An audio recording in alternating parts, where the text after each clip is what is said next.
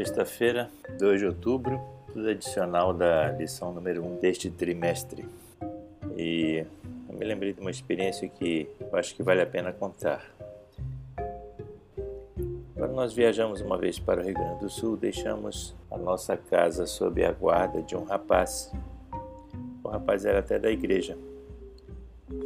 E, claro, ele teria acesso a todas as dependências da casa, a tudo que a casa dispunha. Uma coisa, porém, eu restringi, que era utilizar o meu equipamento de som. Naquela época, um equipamento muito bom e tinha algumas particularidades que apenas eu sabia mexer com o equipamento. Por conta disso, eu disse para ele não mexer naquele equipamento. O resto das coisas ele poderia usar ao seu bel prazer. E quando nós voltamos para casa, uma das primeiras coisas que eu notei foi que ele tinha quebrado meu tão querido equipamento. A única coisa que eu disse para ele não mexer, e ele foi mexer, justamente no que não era para mexer. Claro que isso me irritou muito, mas o que eu quero ressaltar aqui é que Deus colocou o homem e a mulher no jardim do Éden Antes do dilúvio, né, na criação, imagine o número de frutas que tinham para serem apreciadas. E uma só era a restrição. E nossos primeiros pais escolheram desobedecer. O casal estava ali não apenas como filhos, mas como alunos de uma escola totalmente aberta, é, em que eles interagiam até com as folhas, com as árvores, com os animais e aprendiam de tudo.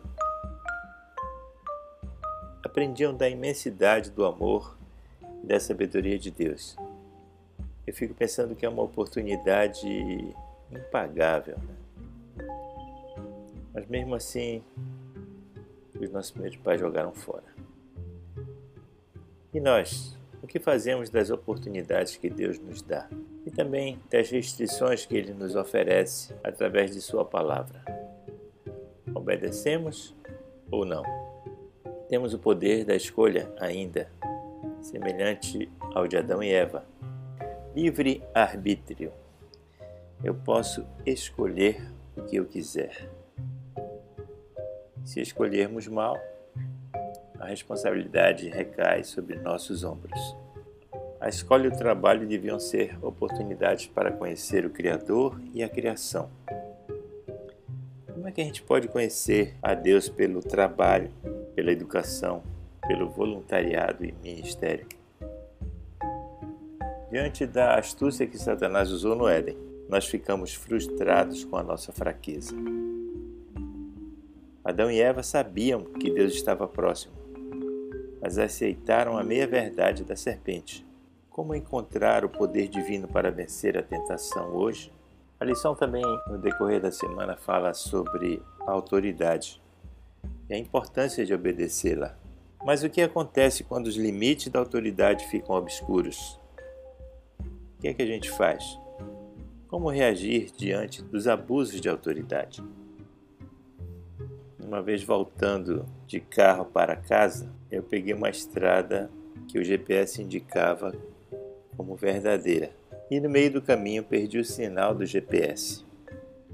E agora?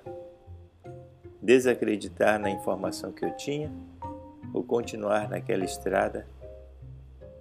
Era uma decisão que eu tinha que tomar.